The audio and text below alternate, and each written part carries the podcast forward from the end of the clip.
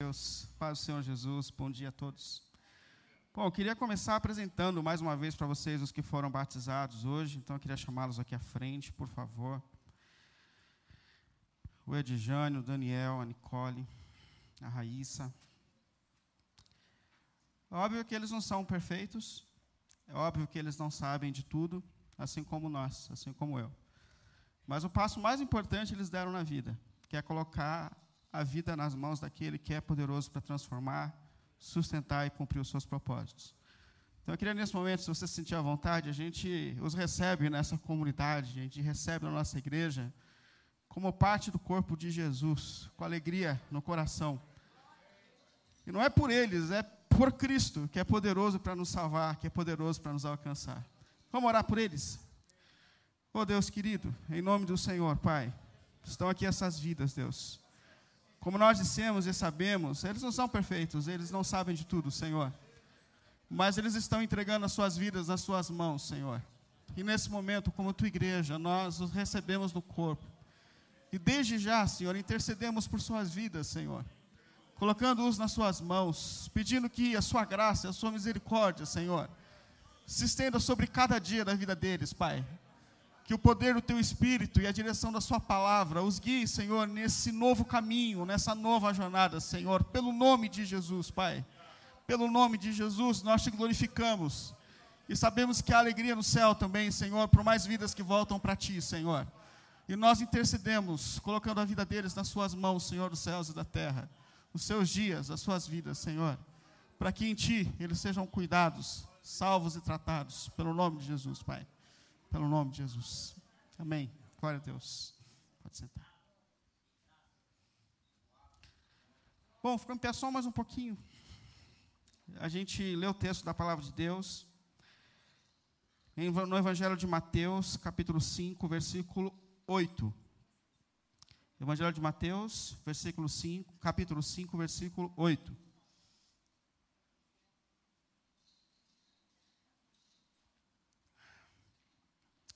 Bem-aventurados, ou muito felizes, aqueles que são puros de coração, pois verão a Deus.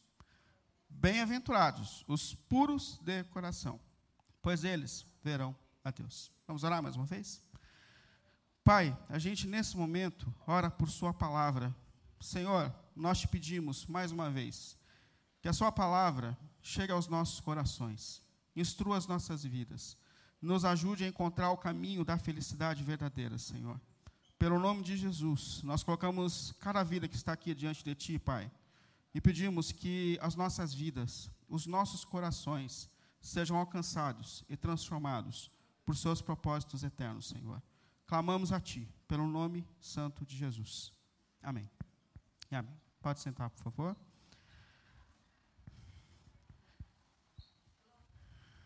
Bom, se você tem acompanhado a gente, a gente tem refletido nas bem-aventuranças de Jesus. A gente tem refletido, pregado na pregação de Jesus, nos ensinos de Jesus. E olhado para esse caminho de felicidade, sobre o que é ser uma pessoa feliz aos olhos de Jesus. E por que é tão importante dizer que é esse caminho aos olhos de Jesus?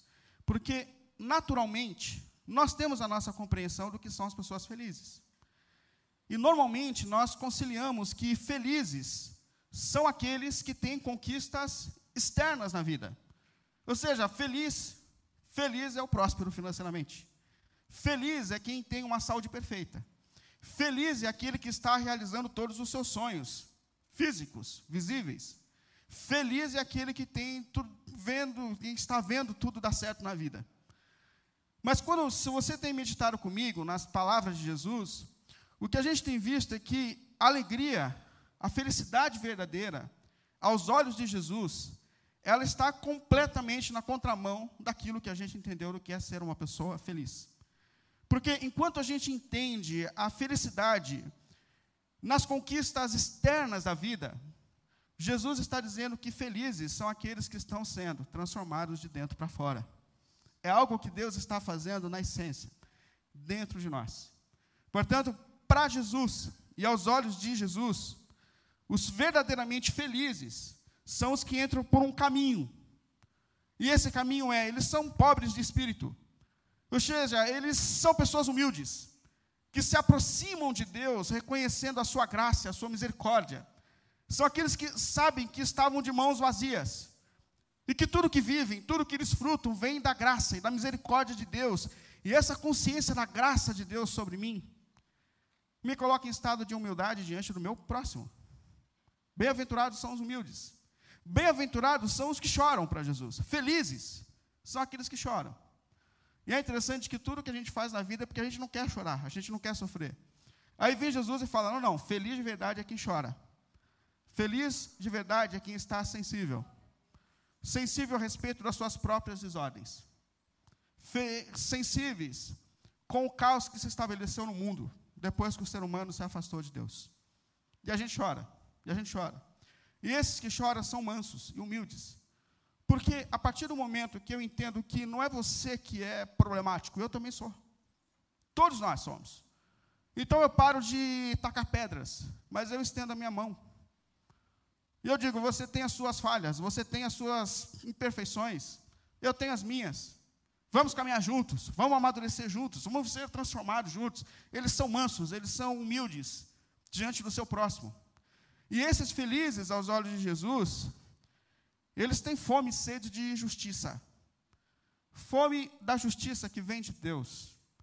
Porque assim, se eu sei que eu sou imperfeito, me imagina diante de um Deus que é perfeito. O que eu faço?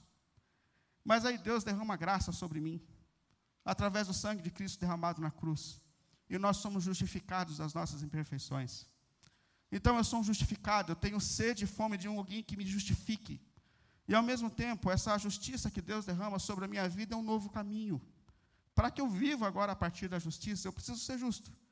Preciso ser justo nos meus relacionamentos, com a minha esposa, com meu filho, com as pessoas que fazem parte da minha vida. Eu preciso ser justo. E a semana passada nós vimos que felizes também são aqueles que são misericordiosos. Os misericordiosos sabem que foram alcançados por Deus por meio da sua misericórdia. E que agora são chamados a viver manifestando essa graça e essa misericórdia.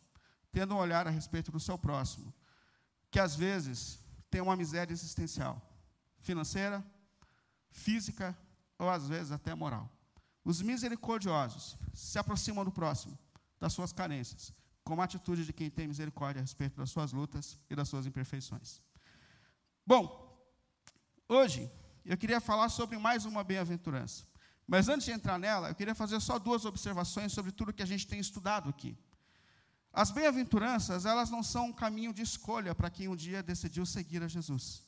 Ou seja, não tem uma outra porta para que nos leve para o reino de Deus. Ou a gente vai por esse caminho que Jesus está apontando, ou a gente cria uma outra porta, mas que não nos leva ao reino de Deus. Não é uma questão de opção. Se você pertence a Jesus, se você entregou a sua vida a Jesus, esse é o caminho para o reino de Deus. Esse é o caminho para o reino de Deus.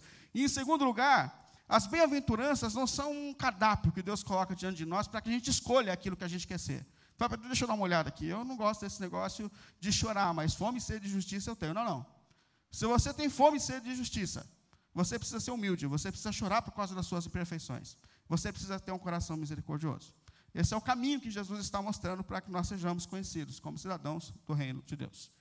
Hoje eu quero falar sobre mais uma bem-aventurança, sobre mais uma evidência desses que são felizes aos olhos de Jesus, que é bem-aventurados os puros de coração, porque eles verão a Deus. Bem-aventurados os puros, porque eles verão a Deus. Queria primeiro começar refletindo sobre essa ideia de coração na Bíblia. O que é o coração na Bíblia? Do que Jesus está falando? E é óbvio que quando Jesus fala do coração, ele não está falando desse músculo que bombeia o sangue para o corpo. Mas o coração bíblico é essa, esse centro da nossa personalidade. É, é onde tudo que eu sou está sendo armazenado. É o meu eu. O coração é o lugar de onde vêm os meus sentimentos. E os sentimentos que governam a minha vida. É do meu coração que vêm as minhas emoções, os meus desejos, as minhas paixões, os meus pecados, os meus anseios, a minha fé. Tudo isso está alojado no meu coração. Nesse lugar que armazena o meu eu, a minha natureza, a minha personalidade. Isso é, nós somos o que existe no nosso coração. Nós somos aquilo que está armazenado dentro do nosso coração. E por que quando Jesus fala de pureza, ele fala de uma pureza, de uma transformação que precisa acontecer no coração? O que é ser puro no coração? O que é ser puro no coração? A expressão que Jesus usa aqui para puro é limpo. A ideia aqui é de uma roupa que foi muito bem limpa, perfeitamente limpa, lavada. E quando você olha assim, você fala, está perfeito, está limpo. A ideia aqui é de algo completamente limpo, puro, sem mancha, sem, sem rasgos, sem bagunça, sem nada, limpo. E essa é uma condição que só Deus tem. Só Deus é santo a esse ponto. A Bíblia, do começo ao fim, faz questão de apresentar Deus como ser santo, santo, santo, santo, que nunca foi manchado pelo erro, pelo pecado e jamais será, porque isso é a nossa essência. E não só é um Deus santo, como faz todas as coisas santas. Isso é, nós saímos das mãos desse Deus santos. Nós saímos puros. Ou os nossos pais saíram, Adão e Eva. Mas a, a, santidade, essa pureza da natureza de Adão e Eva era uma questão condicional. Ou seja, eles tinham que escolher se eles continuariam vivendo puros ou não. E você conhece a história. Você sabe que Adão e Eva escolheram viver longe de Deus e se afastaram no propósito de Deus, e eles se tornaram impuros. E a partir de Adão e Eva, não só eles são impuros, mas a Bíblia fala que todos nós passamos a vir de uma semente já corrompida, já manchada. O pecado passou a fazer parte da natureza humana. Há uma frase comum que diz que Adão tornou-se um pecador porque pecou. Nós pecamos porque nós somos pecadores. Isso, infelizmente, agora está na natureza humana. Nós não somos puros. Nós não somos puros, como Jesus está dizendo aqui. Mas por que, que quando Jesus fala de santidade, de purificação, ele fala de algo que precisa acontecer no nosso coração? Por que, que nós precisamos ser puros de coração? Existem muitas razões para isso.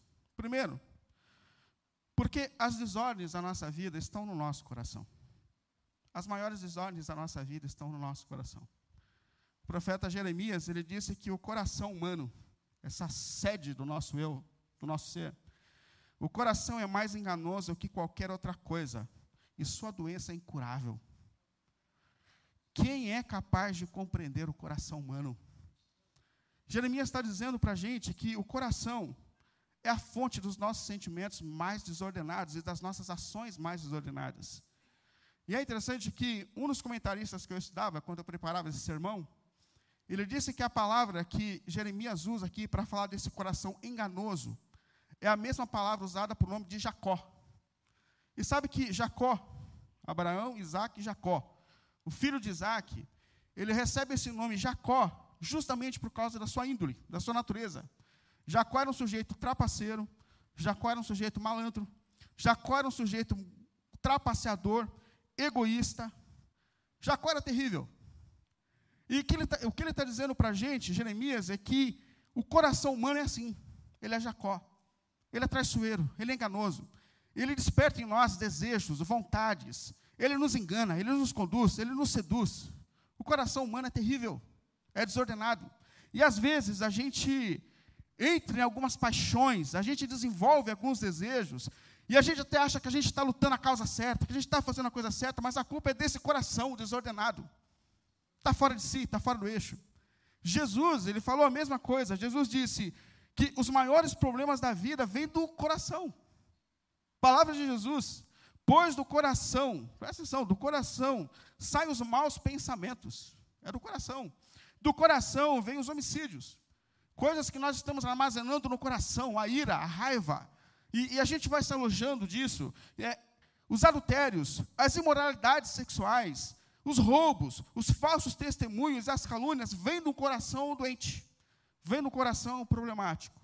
Portanto, a Bíblia define que o problema do ser humano está no coração que foi deturbado, alimentado errado, contaminado pelo pecado. O apóstolo Tiago chega a dizer que cada um de nós é tentado por suas próprias paixões. É isso que está dentro de nós. E por que, que Jesus fala de uma mudança que tem que acontecer no nosso coração? Porque o nosso coração está adoecido. O nosso coração precisa de cura o nosso coração precisa ser transformado por Deus.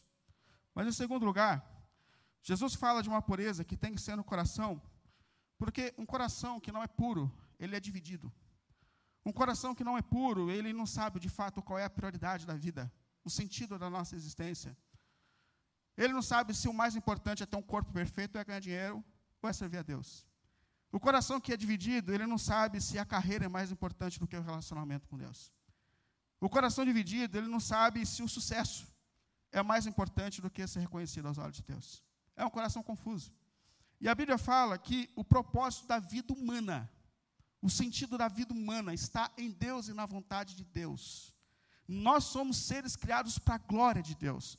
Nós somos criados para viver para a presença e a vontade de Deus. Tudo que nós somos é, é justamente para que nós amemos ao Senhor acima de tudo. Esse é o sentido da vida. O primeiro mandamento da lei de Deus é: não terás outros deuses diante de mim, porque Deus sabe que o nosso coração é uma fábrica de ídolos. E uma das coisas que mais coincide, o que mais dão significado a um coração puro, é um coração que tem clareza do seu propósito, que é viver uma vida para a glória de Deus. Quer colocar Deus acima de todas as coisas. Como disse a lei em Deuteronômio, Ame o Senhor, o seu Deus, de todo o seu coração, de toda a sua alma e de todas as suas forças. Um coração que não é dividido entende que o propósito da vida está em viver com Deus viver para a glória de Deus. Mas, em terceiro lugar, porque Jesus fala que essa transformação precisa ser no coração? Porque um coração que não é transformado desenvolve uma vida religiosa hipócrita. E sabe que essa expressão hipócrita foi extremamente usada por Jesus o Senhor enquanto ele pregava o Evangelho? E o sentido dela, no grego, é ator. Os atores eram chamados de hipócritas. Porque os atores, eles fingem ser algo que não são. Eles atuam. Eles convencem a gente de algo que não é a vida pessoal deles. Eles atuam. E Jesus ele olha para aquelas pessoas da sua época, principalmente para os crentes da sua época, para os fariseus da sua época, e ele percebe uma preocupação intensa com as questões externas da vida. Eles faziam grandes orações em praças públicas, eles cuidavam da roupa, eles cuidavam das coisas externas, mas Jesus sabe ao mesmo tempo que eles eram pessoas egoístas, que eles eram arrogantes diante de Deus e diante do próximo, eles eram pessoas materialistas ao ponto de, de, de abusar da fé das viúvas, para que eles se acumulassem cada dia mais coisas. Então eles tinham um cuidado intenso com o lado de fora, mas por dentro, Jesus, o Senhor, sabe que eles estão estragados, eles estão podres. Eles cuidam da estética, mas não cuidam do íntimo. Isso aqui me faz lembrar de uma experiência que eu tive quando eu ainda trabalhava por conta e eu fui fechar um negócio. E eu lembro que no fim eu sentei na mesa com o cliente e a gente começou a conversar e a senhora, que era a esposa dele, bem senhora, falou: "Eu vou servir um café para vocês".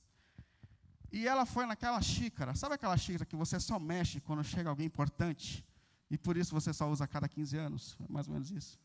Mas tinha um armário de vidro assim, e tinha umas xícaras lindas no armário, mas linda, linda, linda. E ela foi pegou aquela xícara para servir para a gente. E eu pensei assim, mas é um coração terrível, né? Eu falei assim, será que ela não precisava passar uma água? Porque por fora estava linda, mas eu não sei quanto tempo aquilo estava ali.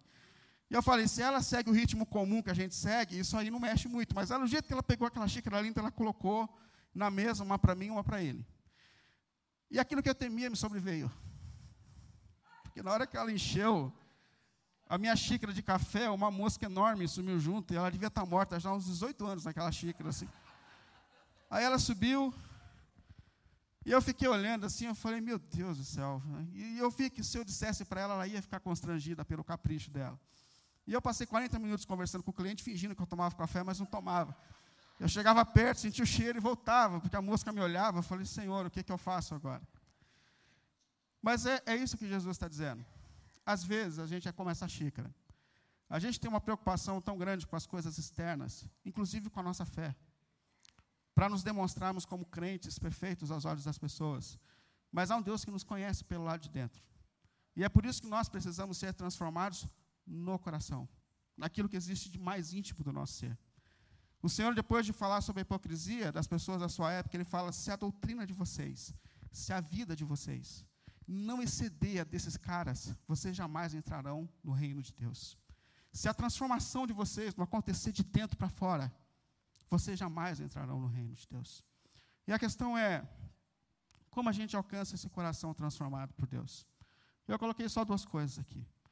Mas a primeira, e óbvia, é entregando os nossos corações nas mãos de Jesus. Porque esse milagre de transformar a nossa essência, só Deus é capaz de fazer. Só Deus é capaz de fazer. Só Jesus tem poder para transformar a minha vida e a tua vida. Você nunca vai dar um jeito em si mesmo. O que a gente precisa fazer é o que esses irmãos e irmãs fizeram aqui hoje: entregar as nossas vidas nas mãos de Jesus. Porque Ele é poderoso para transformar o nosso coração. Jesus é poderoso para transformar a nossa vida. E é uma promessa dele, profeta Ezequiel: darei a vocês um coração novo. Ele está dizendo: Eu darei a vocês um coração novo, eu porei em vocês um espírito novo, tirarei de vocês o um coração de pedra, e eu darei a vocês um coração de carne, um coração sensível, um coração que pode ser transformado, um coração que é favorável à vontade de Deus, um coração que transforma o ser humano de dentro para fora. Só Deus é capaz de fazer isso. Então, a primeira coisa, entrega a tua vida imperfeita nas mãos de Jesus, porque só Ele é capaz de fazer isso na tua vida. Só Ele é capaz de fazer isso na sua história. Mas, em segundo, finalizando, cuide do coração que Deus te deu. Cuide do coração que Deus te deu. Cuide da, da fonte do seu ser. Nós somos aquilo que existe no nosso coração, então a gente precisa cuidar. E há um provérbio que diz: acima de tudo, guarde o teu coração, pois dele depende a tua vida. Guarde o teu coração, protege o teu coração. Alimente o teu coração com as coisas certas. Para com aquilo que você sabe que induz o pecado. Para com aquilo que você sabe que está acumulando ódio no seu coração, esse rancor, essa ira. Para com esse negócio que tem te alimentado de forma negativa, desordenado a sua vida sexual, os seus desejos. Para com isso. Para com isso. Alimente de forma correta. Naquilo que, que vem da sua palavra. Deixa a palavra de Deus encher a sua vida, o seu coração. Escute músicas do reino de Deus. Estou dizendo que é pecado a gente ouvir, mas alimente a sua alma de coisas boas. Escute, alimente a sua alma com coisas boas. Isso faz bem para mim. Isso vai fazer bem para você. Cuide desse coração que Deus te deu. Cuide desse coração que Deus te deu. E eu coloco aqui, por último, uma motivação que Jesus nos dá para que a gente entre nesse caminho de, de alcançar um coração transformado. Bem-aventurados os que são puros de coração, porque esses verão a Deus. Eles verão a Deus. E eu creio que esse ver a Deus pode se estender a duas áreas da nossa vida. Primeiro é hoje. Isso é, quem anda com Deus, vê as mãos de Deus na sua vida a cada momento, a cada segundo. Não vê? Fala a verdade.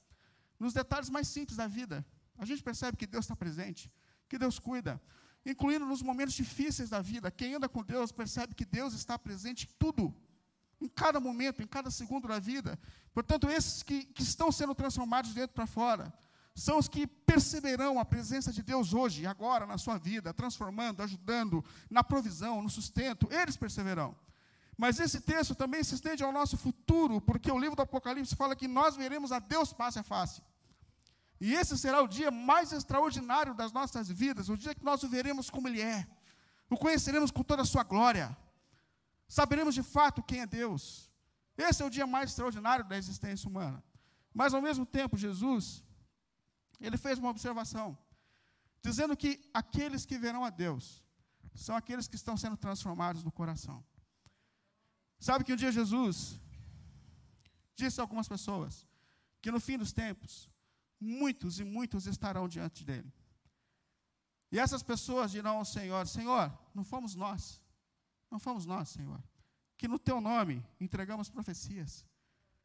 Senhor, não fomos nós, que em teu nome expulsamos até demônios. Senhor, não fomos nós, que no teu nome vimos e fizemos tantos milagres. E que Jesus vai dizer: Apartai-vos de mim, porque eu nunca te conheci. Eu nunca te conheci.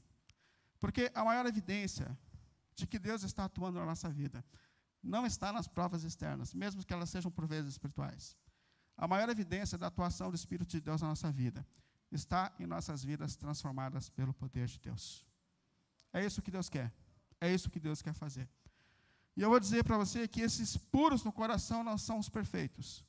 Mas os puros no coração são aqueles que reconheceram a sua dependência da graça e da misericórdia de Deus nas suas vidas que foram lavados pelo sangue do Cordeiro de Deus, que receberam de Deus uma nova história, uma nova vida, e que a cada dia estão sendo transformados pelo poder do Evangelho de Jesus Cristo.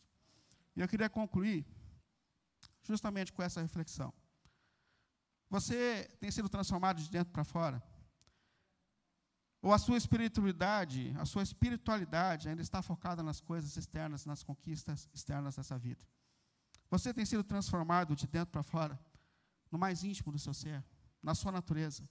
O seu coração tem sido transformado por Deus. E mais do que isso, quem sabe você não tem um coração dividido. E hoje Deus olha para mim e para você e percebe que há uma confusão na sua mente, na sua vida a respeito do que realmente é prioridade. E Jesus está te chamando, me chamando para que nós entregamos o nosso coração nas mãos dele. Entendendo que o verdadeiro sentido da vida está em Cristo. Só Jesus pode dar o verdadeiro sentido. Só Jesus pode transformar a nossa vida. E a nossa oração hoje é para que nós estejamos entre aqueles que são conhecidos, entre os puros de coração. Que nós estejamos entre esses que estão sendo transformados de dentro para fora. E que no fim da sua história estarão diante de Deus. E o verão e o conhecerão assim como Ele é. Que Deus nos ajude, que Deus nos transforme no mais íntimo do nosso ser. Em nome de Jesus. Amém? Vamos ficar em pé.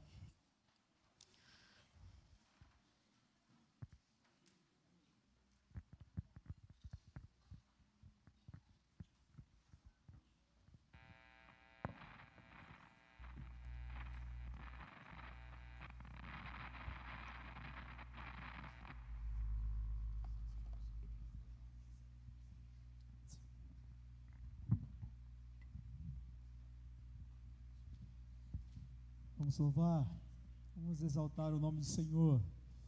Com certeza que a palavra falou com você. E a gente sair daqui tendo essa certeza de um coração renovado, de um coração puro. Em nome de Jesus. Glória a Deus. Vamos louvar ao Rei.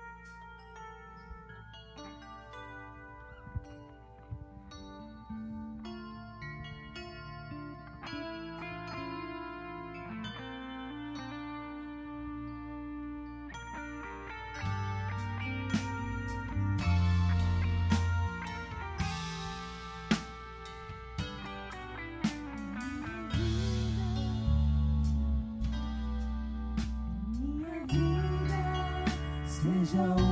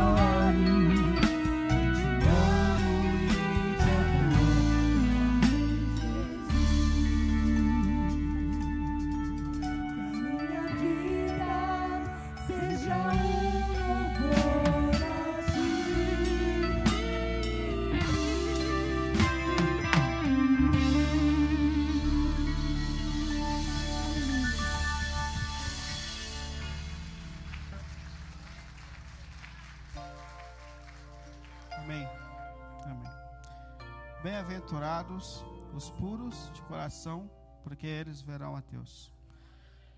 O que a gente percebe intensamente na pregação de Jesus é que o mais importante é o que Deus está fazendo dentro de nós. O mais importante é o que Deus está fazendo em nossa essência, em nossa vida. Mas a gente sabe ao mesmo tempo que isso é algo que só o Senhor é capaz de fazer. Só Deus é capaz de nos transformar. Só Deus é capaz de transformar a nossa essência. Tanto nesse momento de oração, a gente se coloca diante dele. A gente coloca o nosso coração diante dele, clamando por essa graça e por essa misericórdia.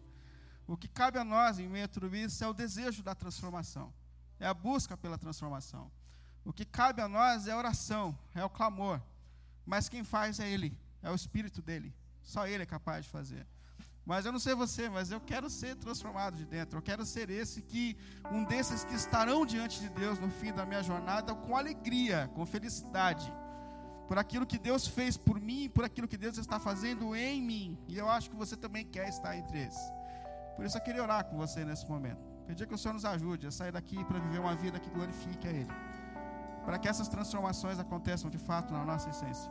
Cada dia, cada momento da nossa vida. Ô oh, Pai. Obrigado, Senhor. Obrigado por tudo que o Senhor tem feito por nós. Obrigado, Senhor, por tua graça e tua misericórdia, que um dia foi nos buscar onde nós estávamos, Senhor. Obrigado, Deus. Toda honra, toda glória, todo louvor nós colocamos e dedicamos ao teu nome, Senhor.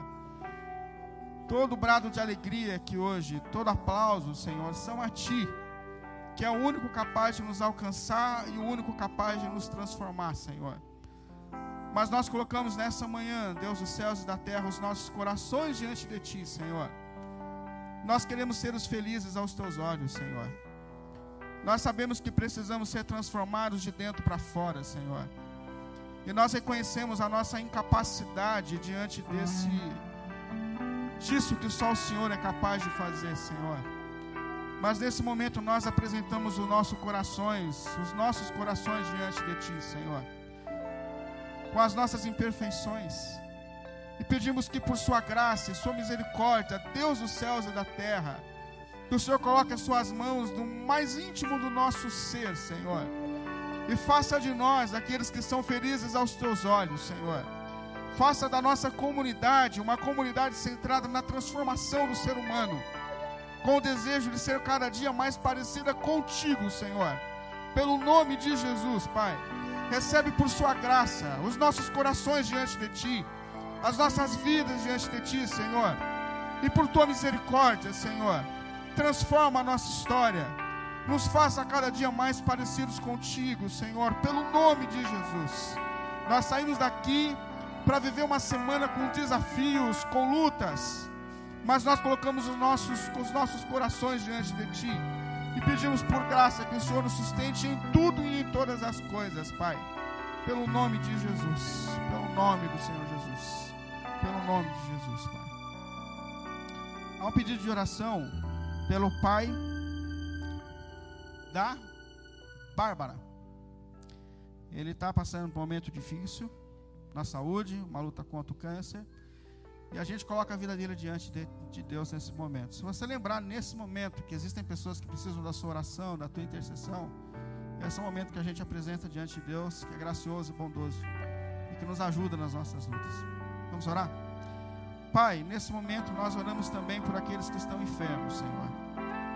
Existem pessoas entre nós com todo tipo de enfermidade, Senhor. E nós clamamos ao Teu nome, pelo nome de Santo de Jesus, Pai. Pelo Pai da Bárbara Pedimos que as suas mãos estejam sobre ele nesse momento de luta, que ele precisa de cura, que ele precisa de graça, Senhor. Pedimos que as suas mãos bondosas, Senhor, estejam sobre a vida dele, sobre a caminhada dele, Senhor. Que o Senhor o auxilie, se for o seu propósito, cure, Senhor. Nós apresentamos também tantos outros enfermos nesse momento diante de Ti, Senhor. Nomes que estão sendo lembrados agora por nossos irmãos e irmãs. Nós os colocamos diante de Ti. Pedimos que por Sua graça, por Sua misericórdia, o Senhor os toque, o Senhor os fortaleça, o Senhor os cure, Pai, para glória e para louvor do Teu santo nome, pelo nome santo de nosso Senhor Jesus, Pai. Em nome de Jesus, Pai. Que a graça do nosso Senhor Jesus Cristo, o amor de Deus, o nosso Pai, a as consolações do Espírito estejam sobre nós, hoje e sempre. Amém. Glória a Deus por sua vida. Que Deus te abençoe, que Deus te dê uma semana cheia de graça e de alegria. Em nome de Jesus.